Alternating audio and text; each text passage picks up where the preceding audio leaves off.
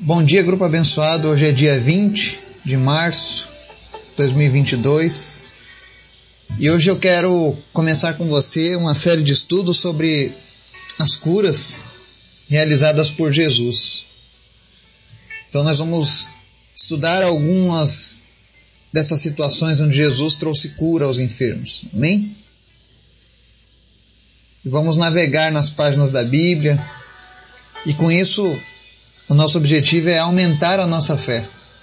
Então você que está em busca de uma cura, de um milagre, clame a Jesus, comece agora a ler a palavra, medite nos textos que nós vamos ler e, e deixe o Espírito Santo transformar a sua vida, amém?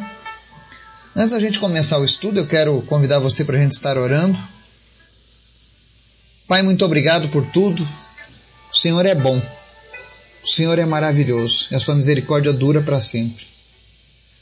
Obrigado porque até aqui o Senhor tem nos ajudado. Guarda as nossas vidas.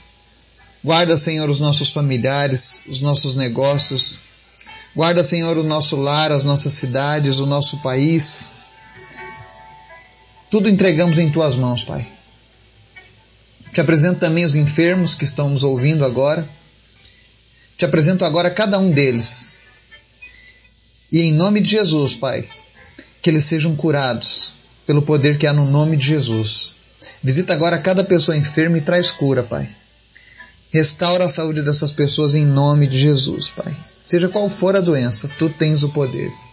E também te pedimos, Pai, fala conosco e nos ensina através da tua palavra, em nome de Jesus. Amém. O texto de hoje está lá no livro de Atos, capítulo 10, nós vamos ler do 36 ao 38. Diz assim: Vocês conhecem a mensagem enviada por Deus ao povo de Israel, que fala das boas novas de paz por meio de Jesus Cristo, Senhor de todos. Sabem o que aconteceu em toda a Judéia, começando na Galiléia depois do batismo que João pregou.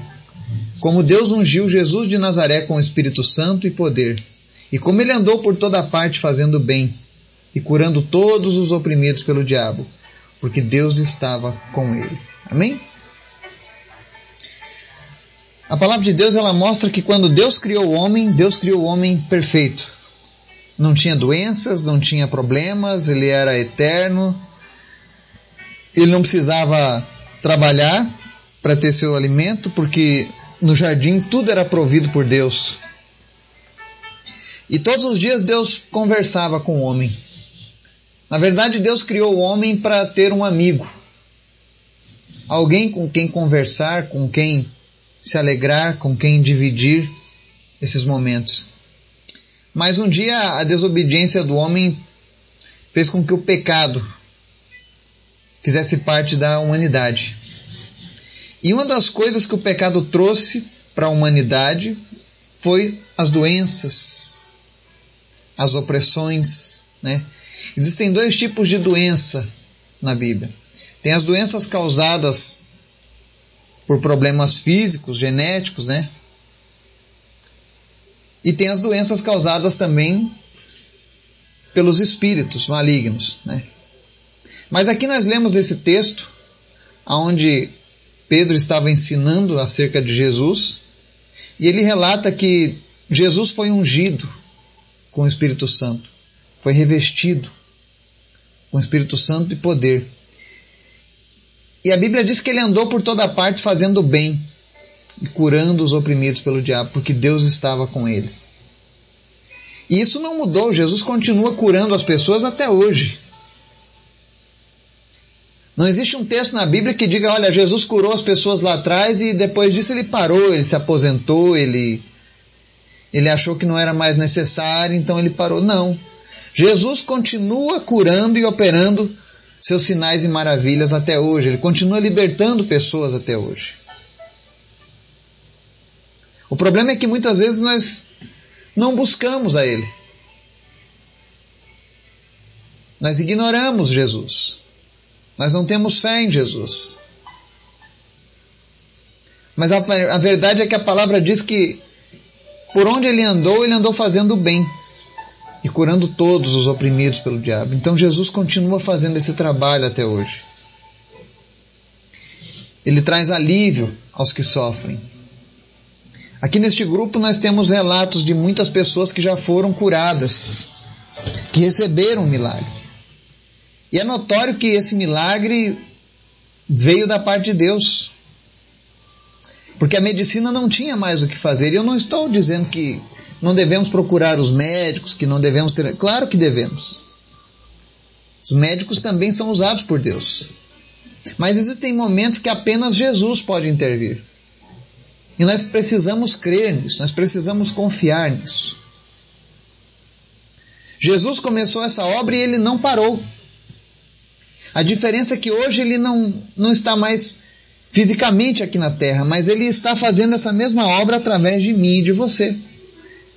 Quando a gente ora falando em nome de Jesus, quando a gente pede para alguém ser curado em nome de Jesus, é porque Jesus nos autorizou a usar o seu nome, ele nos deu uma procuração lá no Calvário.